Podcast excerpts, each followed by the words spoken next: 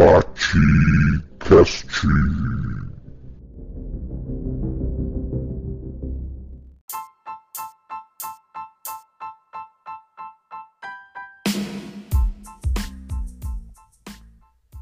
Olá, Podosfera! Eu sou o professor Adriano Viaro e esse é mais um episódio do Batcast, sempre um oferecimento de Great Job Comunicação que vocês encontram no Instagram ou por greatjobcomunicação.com.br. O meu convidado de hoje, diferentemente dos demais, eu não vou apresentar, eu vou pedir que ele se apresente e da seguinte forma: quem é Maurício Falavinha? Boa noite, professor Viaro. Boa noite a todos. Eu, Maurício Falavinha, conhecido no Twitter como malfalavinha. Eu sou atualmente colunista do Recontaí, site que é, cuida de explicar notícias, principalmente de política econômica, de uma maneira uh, afável para qualquer interlocutor. Uh, dirigido hoje pelo Sérgio Mendonça, e eu sou colunista ali. Eu trabalhei como redator, eu trabalhei como jornalista, eu fui presidente do Sampa.org, que foi uma ONG importante na área de inclusão digital e educação popular, educação social, como queiram. Uh, trabalhei em diversos lugares do Brasil, uh, como ativista de inclusão digital, como coordenador de projetos, como educador. Trabalhei uh, na prefeitura de São Paulo, de Osasco, aí no Rio Grande do Sul, toda a região sul. Uh, e hoje estou trabalhando basicamente escrevendo, escrevendo, escrevendo e volta e meia falando um pouquinho também nesse, nessa na web, aproveitando esse, o único recurso ainda acessível para a gente conseguir ter alguma voz, né? Maravilha, maravilha, meu amigo. A, a, primeira pergunta que eu queria te fazer, porque é uma curiosidade, e eu tenho feito essa pergunta para vários entrevistados. Eu fiz, por exemplo, para a deputada Fernanda Melchiona, que fez aqui um episódio comigo. Eu fiz para o vereador de Porto Alegre do Partido dos Trabalhadores, o Leonel Hadi, policial civil, que é vereador. E eu vou fazer a mesma pergunta para ti. A nossa democracia, ela corre risco? Olha, professor, é, é, em primeiro lugar, a fragilidade dela é evidente, né? Nós tivemos aí quanto tempo? Uh, entre 46 e 64, depois entre aí entre 85 ainda com sem eleição, 89 e agora 2000 e, e, e 2014, né? 2015. O golpe foi 2000, 2016, né? Isso. 2016. Uh, ou seja, pró a própria temporalidade mostra o, o quão frágil é essa democracia. Né? Nesse período citado, tivemos um, uh, um suicídio, um golpe de Estado, depois dois impeachments, uh, e algo que, para mim, o segundo, no caso, Uh, não passou de um golpe com jurídico, midiático, com o STF, com tudo, com toda a mídia. Uh, nós temos instituições frágeis, nós nunca enfrentamos, eu acho que é o maior risco que nós sempre enfrentamos uh, para sustentar a nossa democracia, a gente nunca a gente nunca bateu de frente com o autoritarismo histórico, com a arbitrariedade de alguns grupos de poder, eh, a, própria eh, situação militar. O Brasil talvez seja o único país onde nada foi feito em relação ao golpe militar, aos responsáveis por prisões, torturas, mortes. Eh, eu acho que mostra bem isso. Nós temos uma essa tradição de acomodar ao invés de as últimas consequências com com todos os resquícios autoritários que nós tivemos nesse período. E aí eu te faço uma outra pergunta que pode parecer uma digressão em relação à primeira, mas eu tenho certeza que ela tem conexão com tudo isso que a gente está vivendo, com todo o cenário. O que, que te parece os movimentos de uma terceira via. E antes que tu responda, eu não quero aqui dar a minha opinião, porque o que menos importa nesse programa é a minha opinião, mas sim a opinião do entrevistado. Mas eu queria te colocar assim: a, a terceira via, quando ela se apresenta como uma opção democrática contra dois extremos, porque ela coloca a nossa esquerda, uh, sobretudo petista, como um extremo, algo que a gente sabe que não é.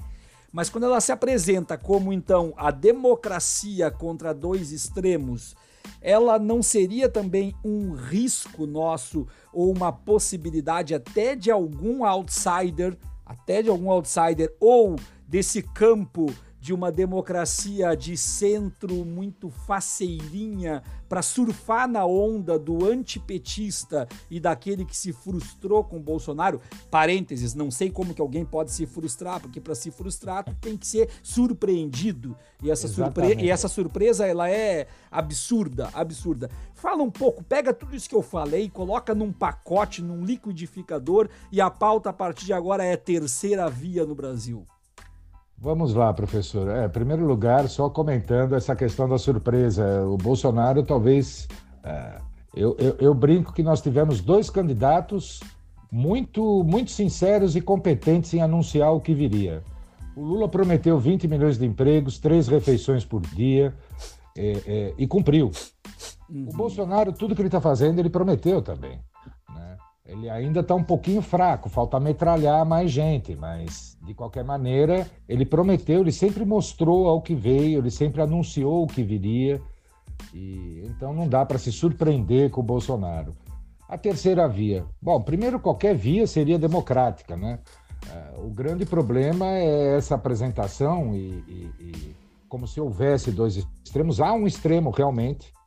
É, nós temos aí um, um, um por um lado, é, politicamente, administrativamente, nós temos um extremo e vontades, vamos dizer, de ultradireita, que nem sempre acabam se concretizando, porque é, é, o ápice desse governo mesmo, a parte dele que é programática e está funcionando, é o desmantelamento do Estado e o, o privatismo, vamos dizer assim. E essa política econômica não é propriamente do Bolsonaro, é, é uma já conhecida, é, ela tem muito, muito da marca do, do PSDB que nós assistimos durante os anos do, do, do Fernando Henrique, e, e, e, essa parte funciona e também não pode ser considerada de extrema direita por ser neoliberal. Uh, na verdade, ela se aliou à extrema direita para alcançar o governo e alcançar o poder. E no caso do PT, como você mesmo falou, está longe, mas está longe de ser um partido de extrema esquerda. Uh, aliás, nós nem temos no Brasil um partido de extrema esquerda, ou pelo menos um, um programa de um partido, ou militância e, e, demandas em pautas organizadas, políticas, que sejam de extrema esquerda. Uh, mas nem o MST é de extrema, extrema esquerda no Brasil. E, e a, a, essa mal caratice, vamos dizer assim, esse argumento de marketing para alcançar esse eleitor é, que, que, se assusta com as duas hipóteses, eu acho que é, pelo própria, pela própria sucessão de nomes que a gente tem visto, eles arriscarem aqui e ali, ela, por enquanto, está um pouco fadada ao fracasso, né? Uh, imagino que ainda há duas esperanças para eles. É, a convenção do PSDB, que é para onde a mídia normalmente converge, aliás, a Globo está tratando isso como se fosse a convenção do Partido Republicano ou Democrata nos Estados Unidos, é, que eles cobriram amplamente. Então, estavam falando em transmitir ao vivo né, a convenção do PSDB. E se houver uma aproximação ainda, porque eles tentam ressuscitar o Moro e o espírito lavajatista de alguma forma e assombrar o país com a corrupção. Acontece, para mim, isso. É, a grande base do antipetismo é esse espírito lavajatista, esse espírito de corrupção, a corrupção que precisa ser combatida, essa, essa, essa moralidade, né? Combater a corrupção não é uma plataforma política propriamente, é um mecanismo de governo. Aliás, o portal da transparência, por exemplo, é, é, e, e, e, as medidas dos próprios governos petistas é, afastaram muito mais gente é, trato indevido da coisa pública do que qualquer outro governo e deram pela primeira vez transparência ao orçamento, né? mostraram que era aquilo. Hoje a gente fala de orçamento secreto, mas o orçamento sempre foi basicamente privado né? e voltado para as mesmas pessoas. É, o incluir o pobre no orçamento foi uma medida inédita em 500 e tantos anos de história da gente. É, eu, eu creio que essa terceira via perde força porque quando você tem condições básicas de sobrevivência, alguma dignidade, você tem possibilidades de acesso ou acesso real à habitação, educação, saneamento, saúde e assim por diante, e tem emprego e renda, você está numa situação onde é, qualquer insatisfação pode ser apropriada por esse viés moral. Né? Só tem bandido. A gente passou aí 15, 15 anos pelo menos, com essa criminalização da política no, no, no, nos, com os formadores de opinião pública. É político tomando pau a toda hora, política sendo relacionada à roubalheira. É, tanto que alguns candidatos aí que se diziam não políticos conseguiram vingar, né? O próprio Bolsonaro, o governador de São Paulo, até o governador daí, ou antes dele, aquele oh meu Deus, aquele de Caxias que dizia. Sartori. Que, país, o Sartori, que dizia basicamente, o cara era político há trocentos anos, ele dizia basicamente que não era, né? Ele não só dizia que não era político, como ele dizia que ele não tinha um projeto. Exatamente. Ele, ele, Foi... ele se elegeu dizendo que não tinha um projeto. Eu estava aí e, e eu comecei a achar que havia alguma coisa muito errada nesse período. Aí cheguei a voltar para São Paulo e logo em seguida que eu voltei, sobe o Dória para a prefeitura de São Paulo, né? Ah, com o mesmo tipo de discurso.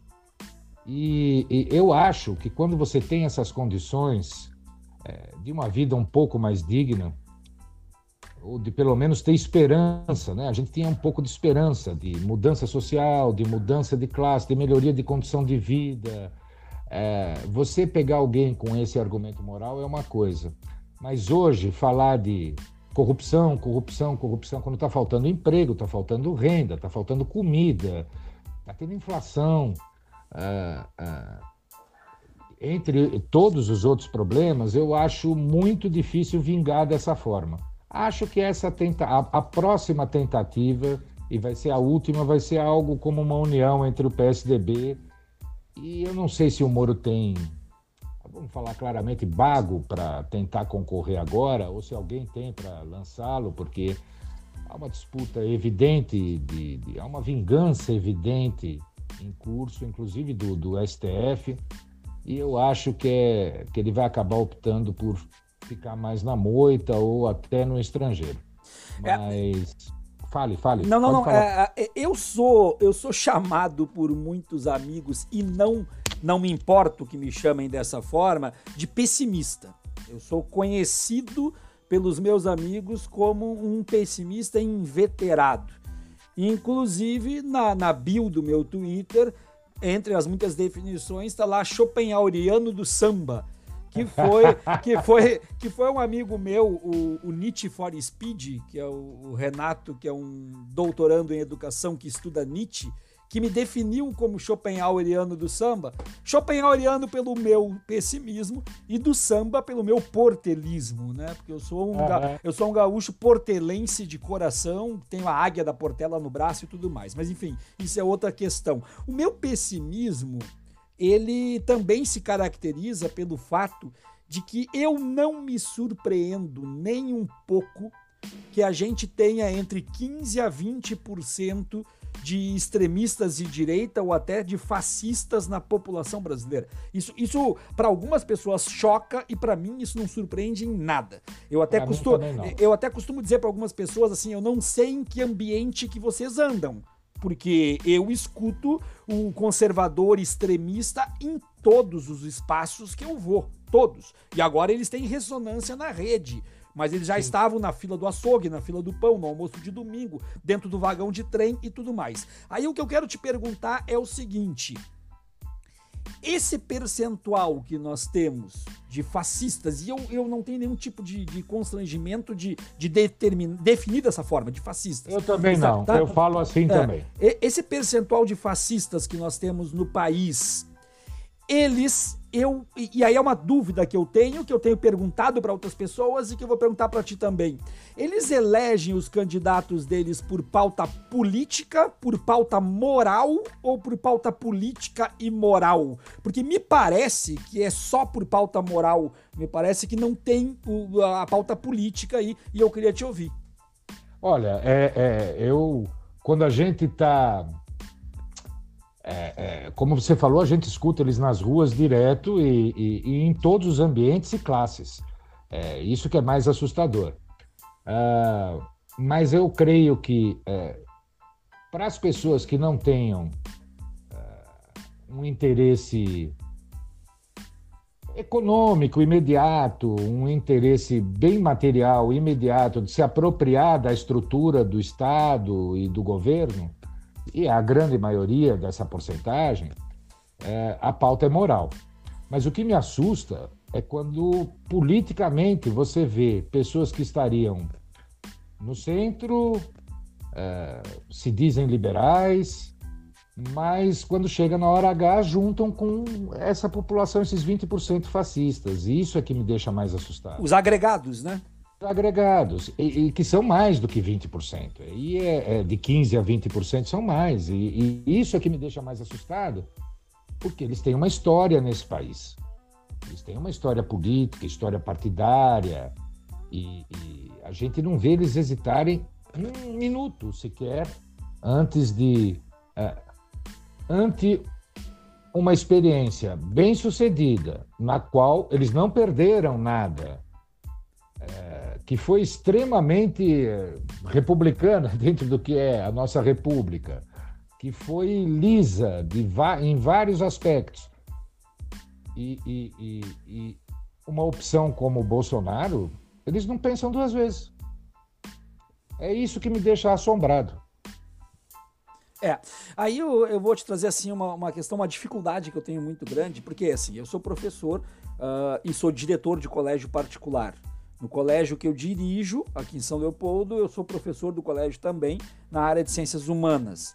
Eu tenho uma dificuldade muito grande quando eu trato com comunidade escolar e quando eu trato com outras escolas, porque eu também dou formação continuada para professores em escolas da rede pública e privada sobre a questão da consciência negra, em especial Zumbi dos Palmares, que foi a minha dissertação de mestrado e que é a minha pesquisa. Eu tenho uma dificuldade muito grande quando eu digo e, e, eu entendo assim, parece que eu digo uh, algo que não pode ser dito. Eu digo algo que é um acordo tácito ou que eu cometo até uma heresia quando eu digo, e vou dizer agora para tu saber, quando eu digo que para mim, de forma convicta, a corrupção está longe de ser o maior dos nossos problemas que o combate à corrupção não é o nosso maior problema. E quando eu tenho um lavajatismo que, ao pegar um corrupto, fecha uma empresa e com isso acaba com empregos e com tudo mais, eu tenho uma política por trás, um interesse por trás, e aí, por que, que eu cometo uma heresia dizer isso? Porque as pessoas olham para mim, mas como que um professor pode dizer que a corrupção não é o maior problema e tudo mais? Ao mesmo tempo, a gente percebe que a bandeira da corrupção é a bandeira que, que, que ganha voto e que ganha muito voto também. Então eu queria te perguntar, meu amigo, eu tô louco de dizer que a corrupção não é o nosso maior problema? Olha, professor, é, aliás, a sua área é história, não é? Sim, história. A minha também. Eu sou formado só em história. Não me formei em outra é, faculdade. Eu sou, eu sou formado, eu sou formado em história. Eu tenho especialização em ciências políticas e sociologia. Tenho especialização em história do negro no Brasil e o meu mestrado foi em história da escravidão com Zumbi dos Palmares e Palmares como dissertação. É, eu já tinha imaginado. Eu, eu sou massacrado pelo mesmo motivo. Se você tá louco, eu também tô, porque uh, primeiro uh, combate à corrupção não é uma, Não é uma política pública, é uma medida administrativa. É... A pauta é absolutamente imoral. É um problema global, não é um problema só nosso. Ela não é um problema público, é também um problema privado. Aliás, é, parece que o mundo privado nem entra nessas histórias de corrupção, quando na verdade ele está sempre participando. Quem vive só no setor privado sabe o, o, o, o quanto de corrupção ocorre. É, e não só em relação com o poder público. É, é, é, é, é algo absolutamente surreal, porque não é, é um empobrecimento do debate político que me deixa espantado.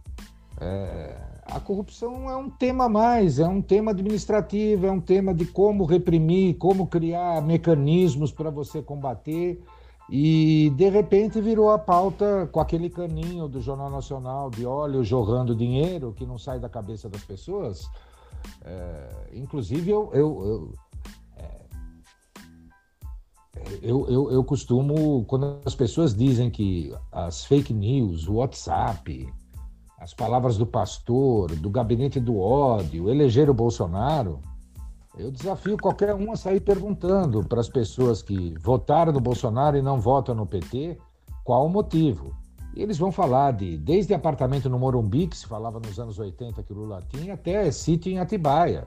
Uhum. É, então, a questão das fake news, em primeiro lugar, a questão da mentira, que eu odeio também essa expressão. Nos Estados Unidos se usou pouco fake news, já está se usando lies faz tempo, e aqui continua fake news, fake news. Parece que qualquer expressão gringa é, vira uma febre. É, a questão da mentira, é, da construção de um, de, um, de um teatro despolitizado, onde a Lava Jato ascendeu e se firmou, e essa luta anticorrupção foi marcada no, no, no PT e no Lula, é... isso se deu muito mais na grande mídia. Foi, com o, foi o grande papel da grande mídia desde o golpe até agora, até a eleição do Bolsonaro e esse terror que nós estamos vivendo. É... eu, eu, eu, eu, sinceramente, eu, eu, eu já brinquei que é, eu acho que nós temos de fazer um, um, marketing reverso. Eu brinco com isso faz tempo, mas eu estou começando a achar que é uma coisa séria. Um marketing reverso. A gente tem que dizer que corrupção é bom. Uhum. Só na corrupção a gente se desenvolve, cresce, tem redistribuição de renda. Tem que começar a falar isso, porque não é possível mais é, pautar todo o debate político em cima dessa corrupção. Fora do que, enquanto uh, uh, uh, durou aquele processo do impeachment, mais a prisão do Lula, toda a fala de esquerda do PT, do PT, vamos deixar assim bem claro, ela era submissa à mídia. Não, nós erramos em algumas coisas. Ela nunca tomava a frente para rebater, até o Lula sair da cadeia. Uhum. Nunca tomou a frente para rebater. Não, não foi isso que aconteceu. O que aconteceu foi outro governo. O que vocês estão falando é uma ficção. Nós não quebramos o Brasil, a nossa a, a, corrupção que houve era um, é um problema endêmico que já existia desde outros governos. Vários dos casos simplesmente não existiram. A Lava Jato quebrou uma série de regras e, e, e normas constitucionais para conseguir é, é, é, efetuar seus objetivos, que foram temporários e reconhecidamente é, é, espúrios em praticamente todo o mundo. É, enfim, ou a gente sai dessa pauta, eu, eu, eu, eu me recuso, eu me recuso a, a, a, debater quando, quando a discussão chega nesse nível, porque eu acho que é justamente o que eles querem. Eu simplesmente nem uso mais a palavra de corrupção quando eu vou me referir a qualquer questão política de governo, porque é, é o maior empobrecimento da, do debate da vida política que nós tivemos nos últimos tempos. Mas tu colocaste uma questão importante para mim quando tu disseste assim, ó, eu me recuso a debater sobre este assunto porque isso é ridículo, etc, etc. Por que, é que eu te eu digo... acho que é marketing, ele não tem uma complexidade política. Eu sim. acho que ele é uma coisa de imagem, de construção publicitária. Sim, sim, mas então é, eu tenho de rebater ao contrário. Eu tenho de falar que corrupção é bom, porque senão eu não vou sair dessa dessa mesmice. Claro, claro, não, mas eu quero eu quero pegar só o, o, o gancho que tu deu sobre debate para aí sim fazer uma digressão aqui e entrar nesse campo do debate. Por quê? Eu vou fazer algo que eu não costumo fazer nesse espaço, que é me trazer para o debate, porque essa não é a intenção. Mas, ah, eu vou me, mas eu vou me trazer como exemplo do que eu quero debater contigo. Eu, em novembro do ano passado, novembro, acho que foi em novembro do passado, eu recebi porrada até por dentro dos olhos no Twitter. Algumas pessoas deixaram de me seguir por uma questão. Eu aceitei e fui na Jovem Pan debater com o MBL. Tá? E fui lá e debati com o Fernando Holliday sobre Zumbi dos Palmares. Eu assisti, eu tá? assisti. E, e o Kim Kataguiri estava na mediação e tudo mais. Aí eu tomei porrada porque. E eu quero que tu seja sincero, a gente não tá aqui para concordar um com o outro. Longe disso. Eu tomei porrada porque me disseram assim: nós temos que debater com eles, mas não é em todos os espaços. Na Jovem Pan tu não tinha que ter ido. E eu falei, olha, eu vou ir porque se não for lá, eu não vou conseguir debater com essa gente em lugar nenhum. Eu quero que tu me julgue agora, meu amigo. Vou julgar, vou julgar. Eu vi, eu assisti, achei sua participação excelente e achei temerário por causa justamente da mediação que tinha, porque sabia que não ia adiantar. Uh, é, é, é, eu acho que é papel de todas as emissoras chamar alguém para um debate assim. Isso deveria ser comum e isso deveria ser é, é, uma norma até, porque se você é uma emissora de comunicação, você tem a sua função social de informar a população, você tem que mostrar várias visões. É, só que eu acho assim que é, já deu, já deu. É, eu não. Nós sofremos censura, basicamente. O Lula, inclusive, brincou na última coletiva que é a pessoa mais censurada desse país. É verdade. Os parlamentares do PT também. As pessoas que pensam. Uh, você tem uma pessoa como a Marilena Chauí, por exemplo, só para pegar um exemplo, uhum. que nunca é chamada para a mídia, nunca, para nada. É, é para mim é um despautério. Você ter uma, uma, uma figura com aquele histórico, com aquele acúmulo de conhecimento e que jamais é chamada para um debate político na, na, na, na, na mídia brasileira. É, a censura é generalizada. E eu, eu, particularmente, acho que são dois esforços uh, uh, heróicos que você fez, mas absolutamente, é, aí é a minha opinião, uhum. absolutamente inúteis. Uhum. Porque, assim, três esforços. Acho que é, é, a Jovem Pan vai continuar sendo o que sempre foi e ia tentar te ferrar de qualquer jeito. O Fernando Galidei não vai mudar de opinião. E o ouvinte da Jovem Pan também não, professor. Essa é que é a minha, a minha uhum. briga com essas coisas. É, como eu acho que o Fernando Haddad, então, mas tem uma diferença.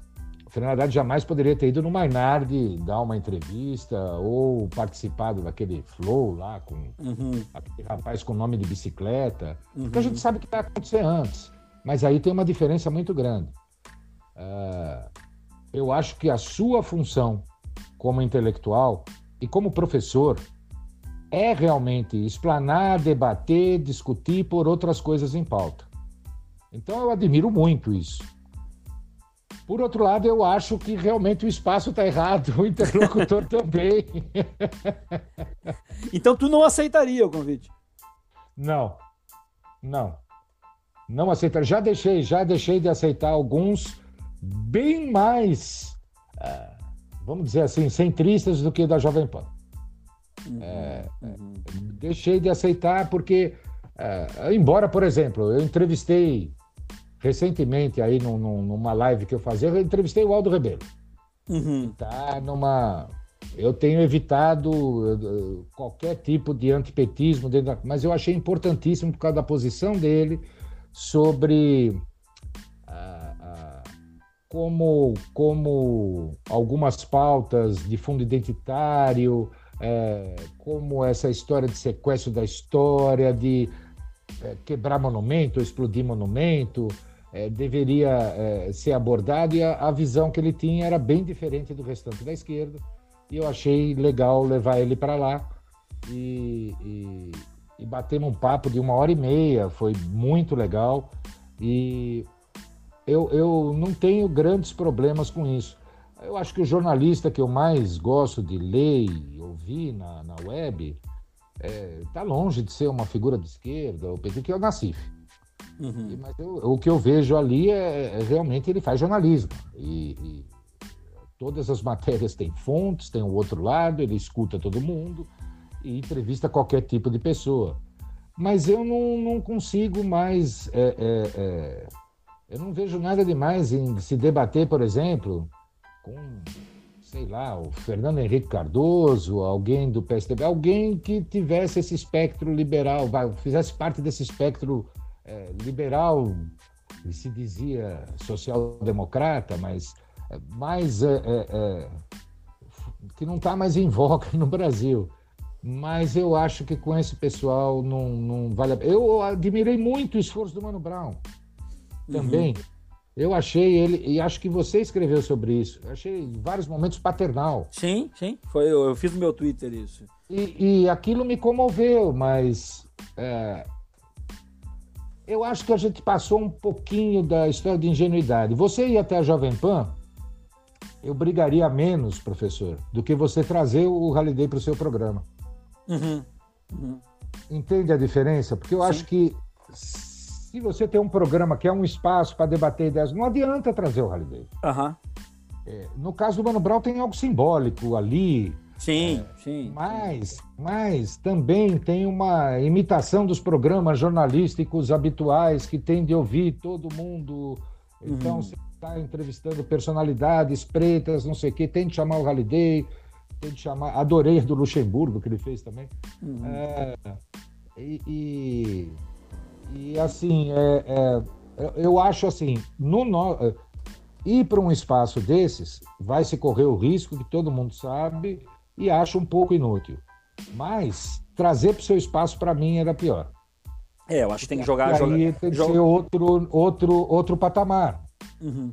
É, a, a minha intenção, na verdade, ali até é bom para que as pessoas saibam, alguns sabem. Mas eu não porque... lembro de ter te xingado nem brigado. Não, viu, tu não, não, tu não. não Só que a, a, as pessoas eh, que me acompanham há mais tempo sabem que eu comecei a chamar o Holiday para o debate sobre a questão de zumbi em 2014. Tá? Em 2015 eu publiquei uma carta aberta a ele. E ah, a... isso também eu não isso, sabia disso. Eu publiquei uma carta aberta, disso. essa carta teve um milhão de compartilhamentos somando as redes, até porque o MC da me ajudou compartilhando também. E ele nunca veio para o debate. Então, quando eu tive aquela oportunidade para levar conhecimento histórico sobre zumbi, eu falei, não, não posso agora pular fora porque é a oportunidade que eu tenho e foi por isso que eu fiz. Mas, é, é Falavinha, eu queria agora fazer para ti assim, eu vou te posso dizer... Dar um depo... Posso dar um depoimento sim, rapidinho sim. do meu único encontro com o Halliday? Teve um encontro de tuiteiros aqui em São Paulo, não sei se você conhece bem São Paulo, tem um lugar chamado Sujinho.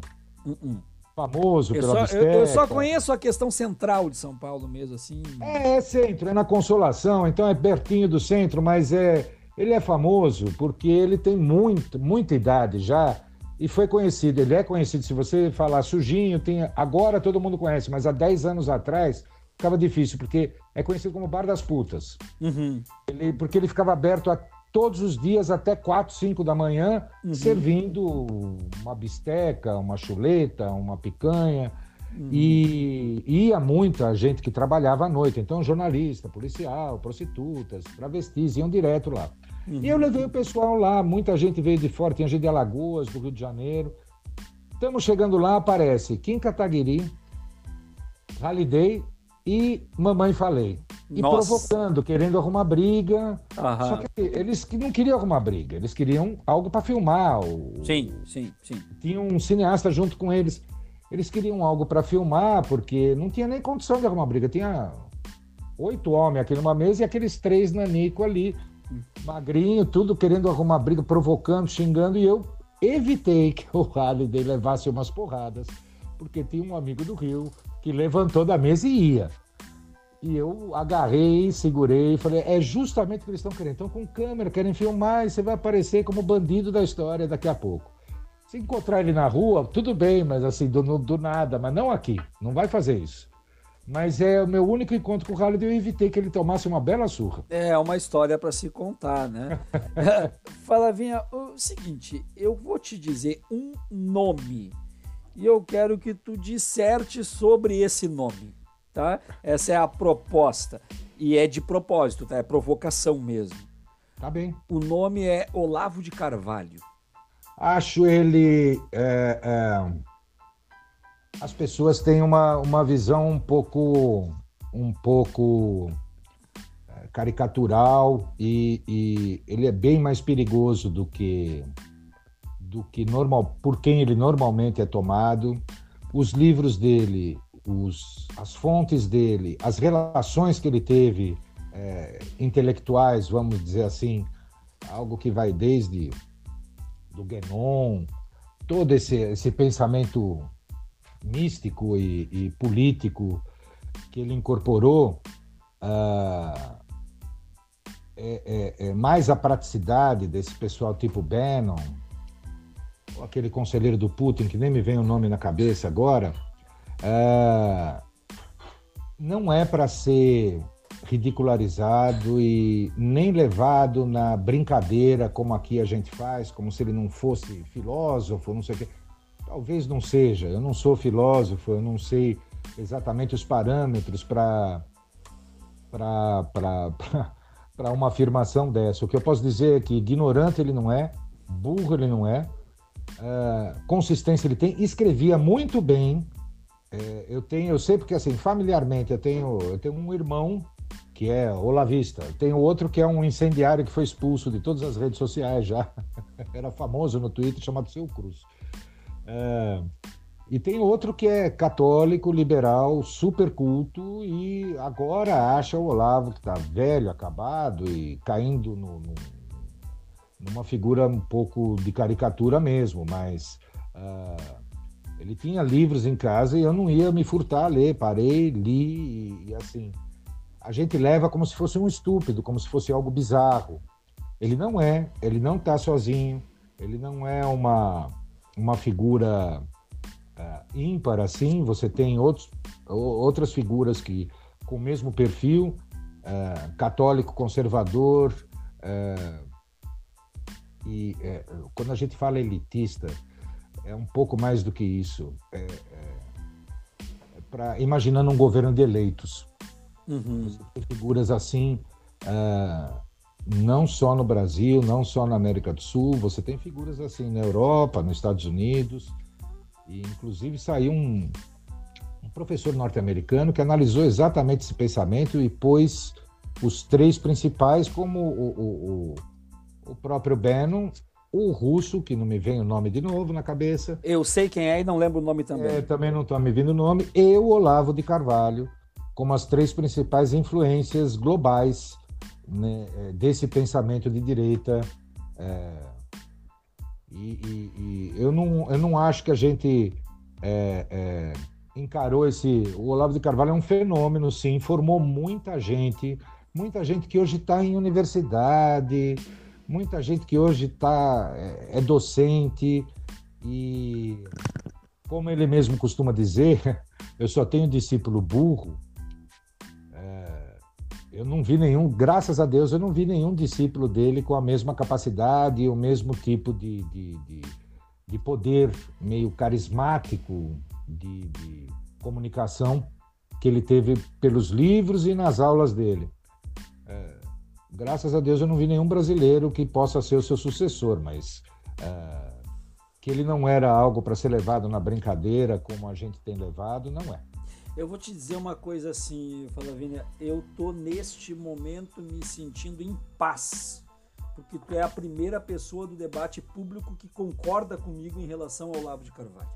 Estou me sentindo em paz porque eu disse por muito tempo nas redes sociais que o Olavo de Carvalho estava jogando desmarcado, fazendo uma analogia com o futebol. Foi assim tá? por muitos anos. Ele sim. ficou dando, dando palestra para militar sim, aí, para. Sim, é. e não só militar, como na PUC do Paraná, sim, como em Londrina. Um Professores militares e jornalistas foi o alvo dele, logo um monte de gente. E eu sempre discuti com muita gente dizendo que sim, ele tinha que ser trazido para o debate público para ser enfrentado e não deixar ele jogar desmarcado como ele fez. Falavinha, eu li, eu li livros dele, eu li apostilas dele, eu assisti aulas do curso de filosofia dele, porque eu tenho para mim que eu não posso atacar quem eu não conheço. Eu fiz exatamente tá? tudo isso. Tá? Eu assisti aulas do COF e quando eu assisti aulas do COF, Flavinha, eu me preocupei com o que eu estava vendo. E eu me preocupei muito com o que eu estava vendo, com a retórica, com o embasamento, inclusive. Tudo isso eu me preocupei. E te digo mais uma coisa ainda. Tu falou assim que tu não sabe se dá para definir como filósofo ou não. Eu defino ele como um pensador. Ele eu não, também tá? acho. Eu ele também é um... acho um livre pensador, ele não tem formação. Exatamente. Ele é um pensador. É, exatamente ele... isso. E, e, te digo mais, a grande maioria das pessoas que faz uma caricatura dele não teriam condições de debater com ele. Exatamente. Não teriam condições de debater com ele. Então criam isso aí. E ele jogou desmarcado, inclusive em muitas aulas dele, ele defendia que fizessem isso com ele. Deixa eles me ridicularizar, deixa eles fazer isso, deixa que deve estar tá tudo tranquilo e eu vou formando vocês aqui e tudo mais. Então, eu tô... E hoje ele tem gente no judiciário, na mídia, claro, nos militares, no, no, no, nas universidades e assim por diante. Então eu, eu fico em paz por ter ouvido isso aí. Agora, também estou em paz porque teve amigos meus que depois de muito tempo chegaram para mim e disseram que eu estava com a razão sobre o Olavo. Só que infelizmente só disseram isso depois que tudo veio água abaixo depois que tudo ruiu, depois que, ele, que o fruto dele germinou. Depois que veio tudo isso aí, aí não adianta. O jogador que joga desmarcado, tu não pode admitir depois que ele fez o gol. Aí não adianta. Aí ele já sim. fez o gol. E sim, foi isso que sim. fizeram. Bom, eu te falei então de Olavo de Carvalho. Agora eu vou te falar outro nome, e são só dois nomes, tá? Pra gente voltar pro ritmo da entrevista. O segundo tá. nome agora, tá? É, é um nome um pouco mais polêmico no que diz respeito à direita e esquerda e, sobretudo, naquela, naquele movimento de voltar atrás em convicções. E eu quero te ouvir, Reinaldo Azevedo. Tá bem. Só mais uma coisinha antes do Olavo de Carvalho, que eu sempre falo, e sobre a, a turma dele, do entorno. A esquerda parou de ler Gramsci. Eles leram. Ele leu e ele, ele, ele instituiu. E usa. Ele usa. Ele fez Gramsci às avessas. Ele Exatamente. criou o contrário de, é. de Gramsci. Ele fez isso. Eles leram. E ele construiu apostilas no curso dele a partir de Gramsci. Uhum. A partir de Gramsci. Ele falou: vamos fazer o que Gramsci propôs, só que do nosso jeito. Do nosso jeito, para o nosso lado. Exatamente. Exatamente isso. Reinaldo Azevedo, vamos lá.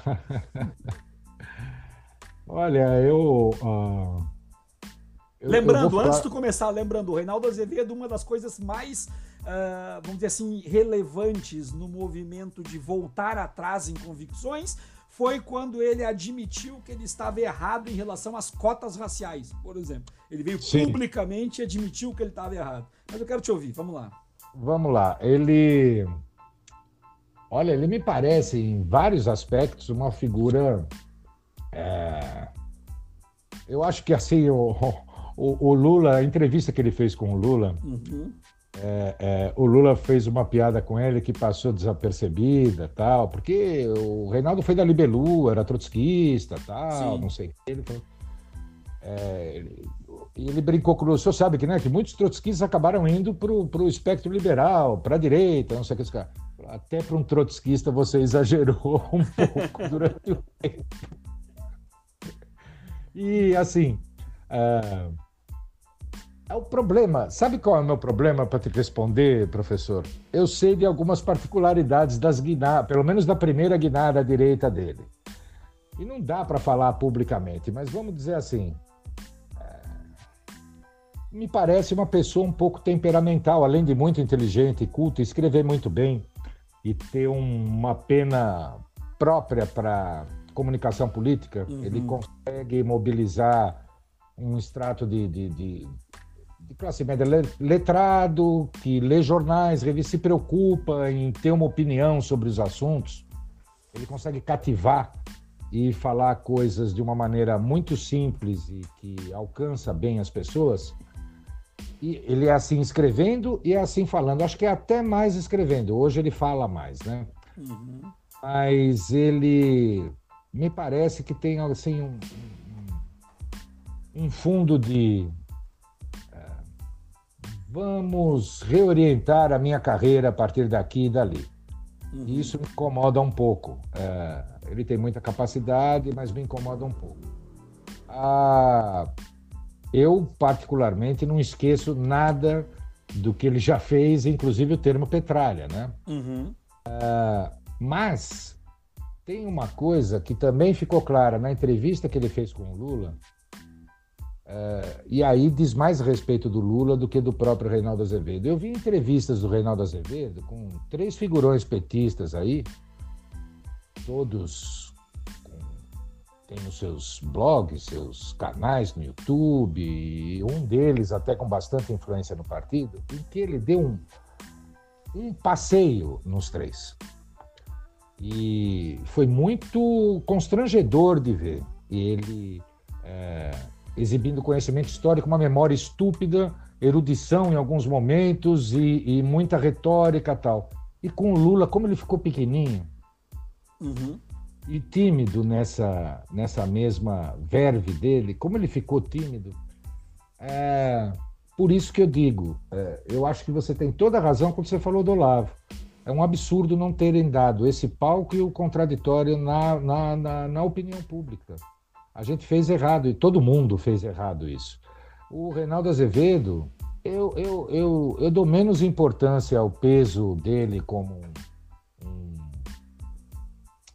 divulga, um, um, um, formador aí de, direita, de, de, opinião pública, né? À direita, ao centro. Eu dou menos peso a isso. É, eu, eu, eu vejo muito. Ah, eu, eu acho um carreirista, para falar a verdade. Eu acho que é uma pessoa que se reorienta conforme a onda. A gente tinha um governo de esquerda, ele, para manter o, o, o tom crítico dele, de repente ele virou algo a voz da direita, e quando a direita assumiu o poder, ele virou um republicano, constitucionalista, anti-lavajatista.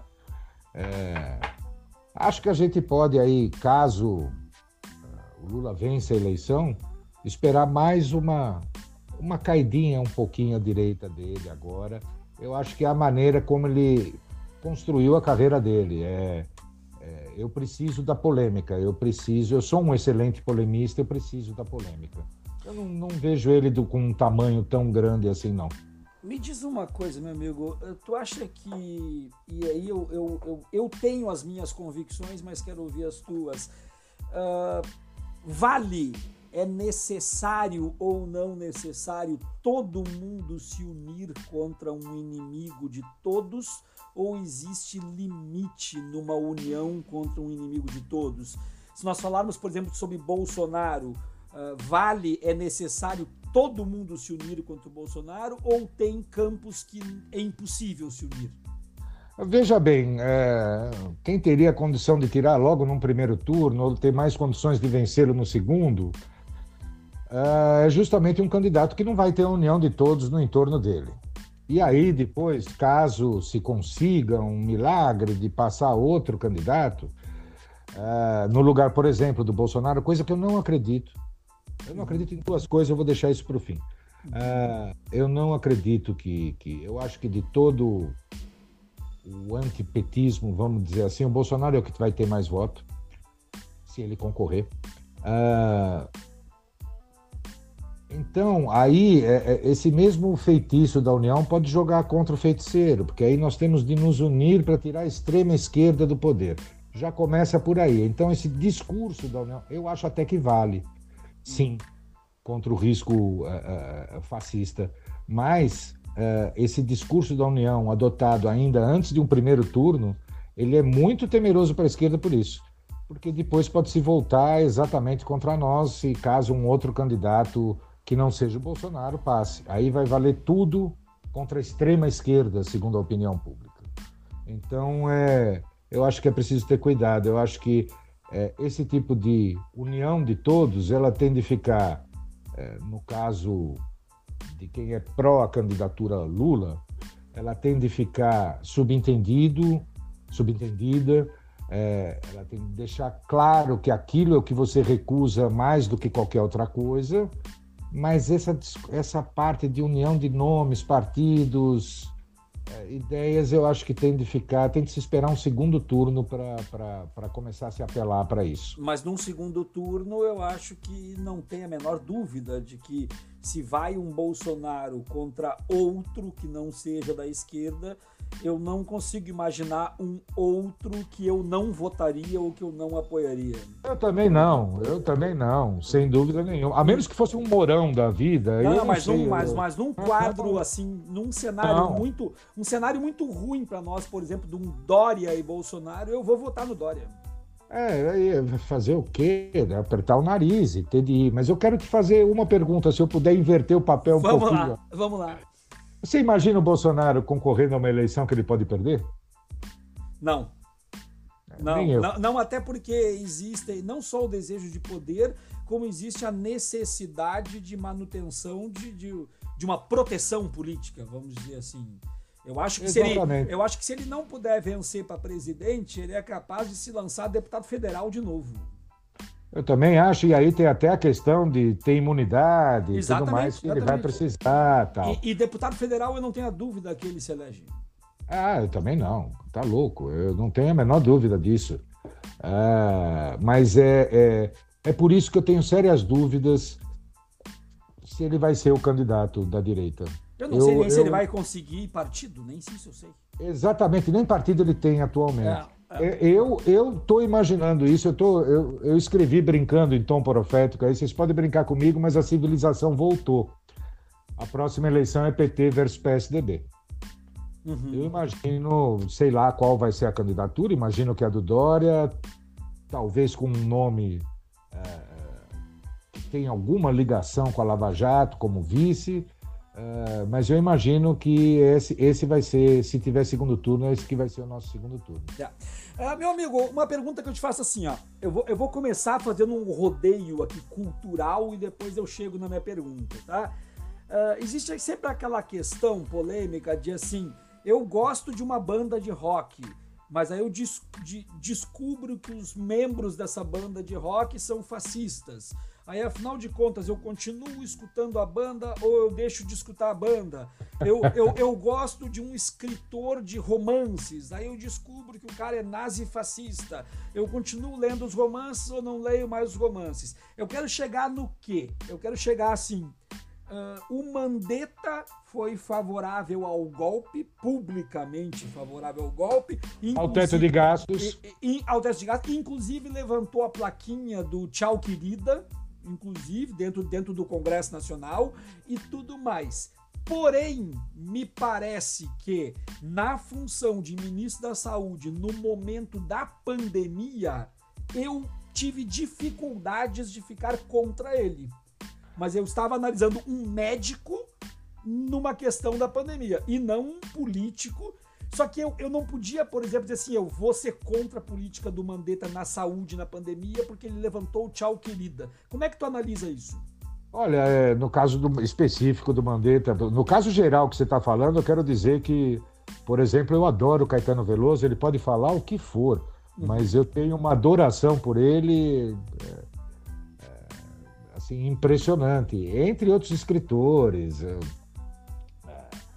mas, enfim, no caso do Mandetta, que não é escritor, nem músico, nem popstar de alguma forma, uh, eu, eu, eu, eu entendo que naquele desespero nosso uh, era impossível, na hora que ele se colocou como médico contra a política que, uh, pretendida pelo Bolsonaro, as pessoas, pelo menos, torcer um pouquinho a favor dele, né? Porque é, era a vida de todo mundo que estava em jogo e ele parecia ter os argumentos racionais ao seu dispor e, e, e tentar usá-los.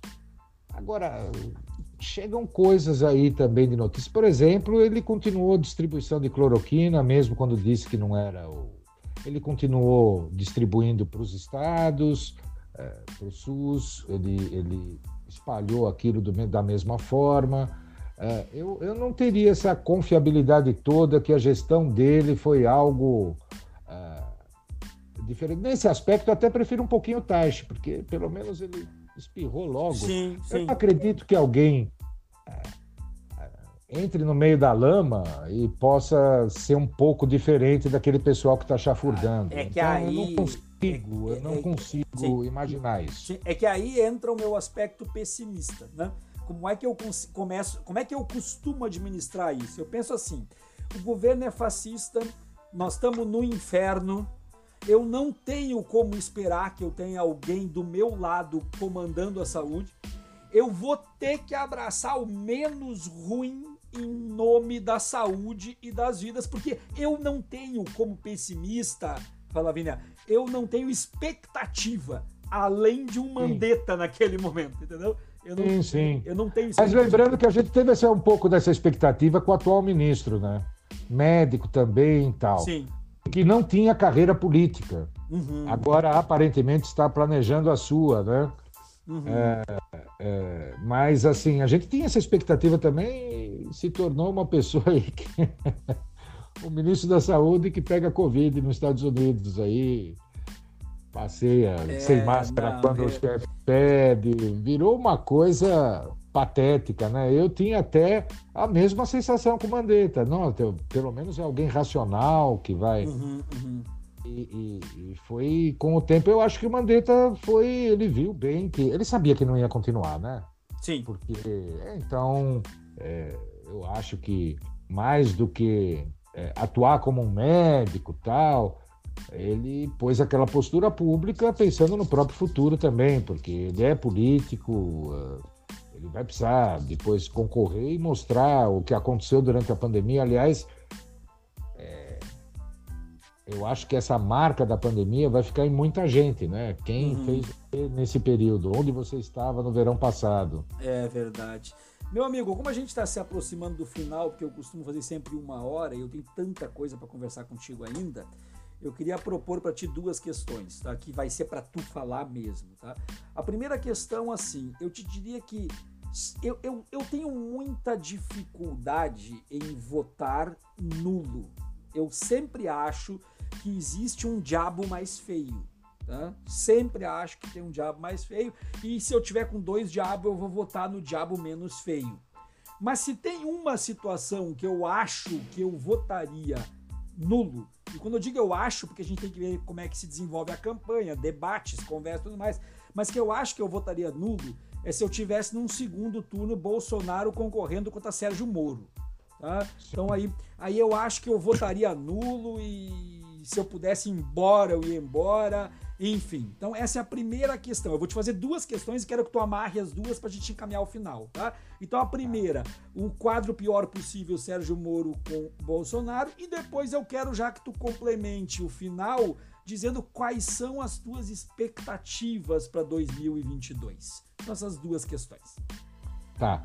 Quanto ao voto nulo, eu, embora na, na, na teoria eu sempre acho ele um voto a favor de quem está na frente, né?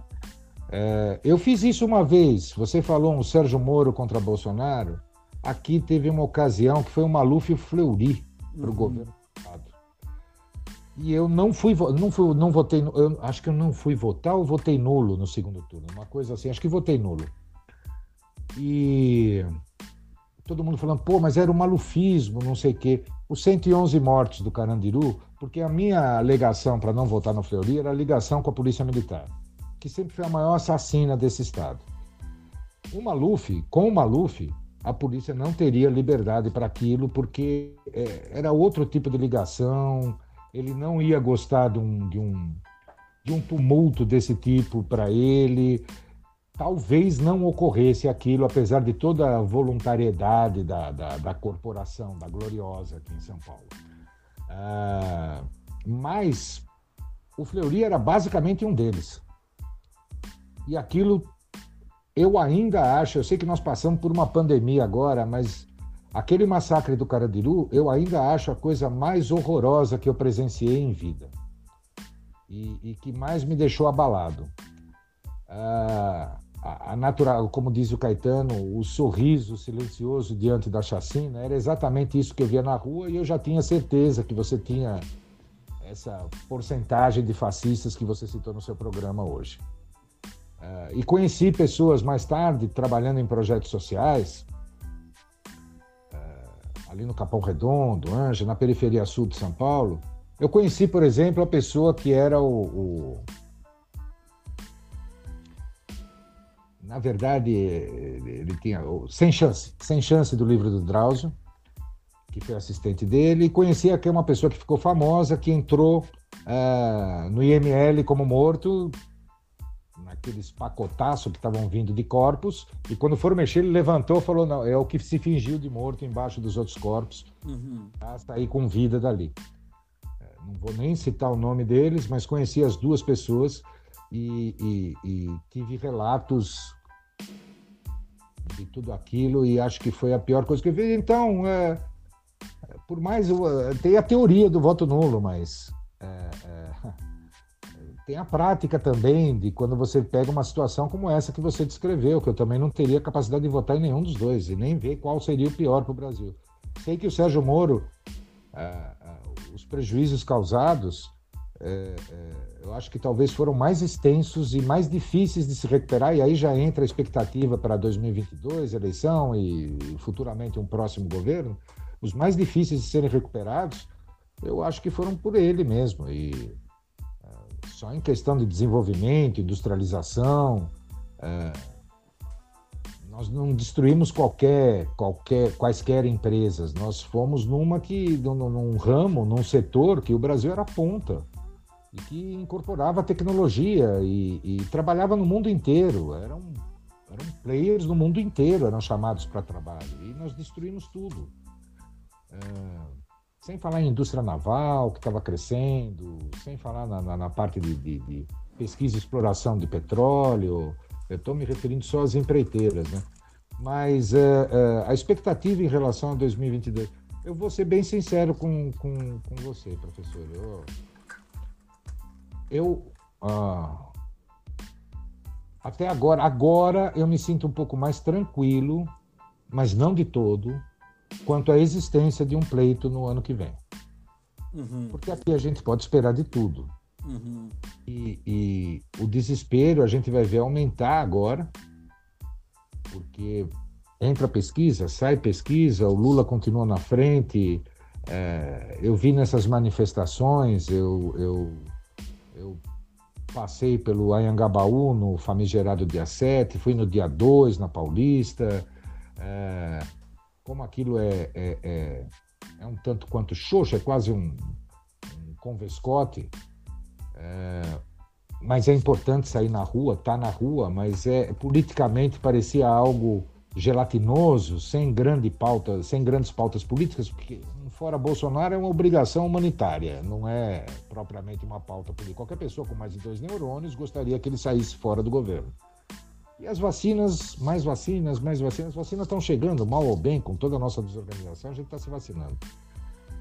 É, então ficou um pouco vazio, e quando se fala em Brasil urgente, Lula presidente, aquilo explode e causa constrangimento naqueles palanques. Pelo menos em São Paulo foi o que ocorreu. Parece que no Rio foi bem parecido. É... Eu não tenho. Eu, eu, eu, espero de tudo, porque eu, enquanto não, não. A contrapartida de não terem arrumado a tal da terceira via, que para mim nunca vai ser terceira via, sempre vai ser a segunda, que é o, Bolsonaro, o Bolsonaro não concorre e vamos ter só duas vias mesmo. É, sempre pode ser um, uma tentativa de novo de interferir, eu interferir juridicamente no pleito, nas eleições. Eu agora, aparentemente, estamos tendo garantias de que não vai ocorrer isso. Ah, sei de todas as dificuldades que vamos ter até lá, mas a minha única expectativa, e a única que eu posso ter, porque eu, eu não é que eu seja pessimista como você é. Mas eu me acho bem mais é, realista mesmo. É, Para que pegar um. Quem é louco de pegar esse governo agora? Né? Nós tivemos um, um, um, um desmantelamento do Estado, da máquina administrativa, que foi brutal. A gente teve interferências que vão desde de falta de controle das estatais, venda picotada de, de, de vários pedaços, Petrobras, Caixa, até interferências reais de cada ministério naquele setor, seja no Sul, seja na área da educação. A, a gente tem de mudar tudo. Na verdade, na verdade, na verdade, a gente não devia estar voltando para presidente, a gente deveria estar voltando para um, para um referendo revogatório de tudo que aconteceu desde 2016. Perdemos direito, perdemos investimento social, perdemos uma parcela inteira da população, parece que ficou inexistente. Mas a gente tem de guardar uma resta de esperança em algum lugar, um fiozinho, porque senão a gente não continua andando, acordando, respirando. E a única esperança que eu tenho mesmo é essa capacidade que o Lula já teve, embora a situação fosse horrível, mas não fosse tão ruim que nem é agora, de conseguir dialogar com toda a sociedade e, e, e, e conseguir planejar um governo que, mais uma vez, é, parece que é o máximo que a gente pode almejar, porque, é, mais uma vez, é, inclua o pobre no orçamento, garanta emprego e renda e garanta acesso às benesses da civilização, que a turma gosta de dizer que incluiu pelo consumo. Eu queria saber que raio de inclusão pelo consumo foi essa. Passou a ter perspectiva de ter casa própria, é, ter trabalho, consumir no supermercado fazer churrasco no final de semana e viajar nas férias. Parece que o viajar nas férias foi um problemão. Isso virou inclusão pelo consumo. É, é, eu tenho esperança nisso. É a última esperança que eu tenho, porque a gente foi para um fundo de, de poço tão, para mim, inimaginável, porque faz, foi outro dia. Tem cinco anos que isso vem se acumulando e a gente perdendo, perdendo tudo. Perdendo tudo e vendo a miséria aumentar, e vendo aquele sofrimento aumentar. Eu ando pelas ruas de São Paulo, eu moro na, na, na periferia, eu moro entre a USP e Osasco, e, e aqui em São Paulo. E, e, antes, no final dos anos 90 até 2000, foi um período muito ruim, eu lembro dos anos 80 também, mas os anos 90, final dos anos 90, era muita gente, né? Tinha muito mais gente do que em 85, 86, por exemplo, na, a, a, morando aqui na cidade. Então, a quantidade de gente na rua que eu vi, família inteira, tudo naquela época, e que sumiram, sumiram das ruas de São Paulo, eh, diminuíram brutalmente. Hoje, eu vejo gente na rua, não mais nos bairros centrais ou no centro da cidade, eu vejo na periferia onde eu moro, na principal avenida, tem família morando na rua. É, eu não sei aonde a gente é, é, é como chama quando a gente parece um, uma questão de destino. Parece que a gente voltou ao nosso destino manifesto de é, exploração e miséria. E com uma revolta passiva de alguma forma sem saber quem culpar sem saber aonde para onde dar o tiro porque e a minha única esperança eu acho que o único nome que consegue estar tá na boca é, de um militante político de esquerda e de alguém na comunidade ou na rua, como eu vi no dia no dia 2, eu saí com uma camiseta do Lula e vi a gente de rua sorrindo para mim, para a camiseta. É o nome do Lula.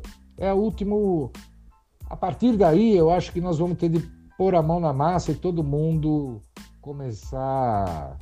Porque temos um partido desmontado também, na minha opinião, que só pensa eleitoralmente. Mas agora é hora de pensar eleitoralmente mesmo e eleger o homem.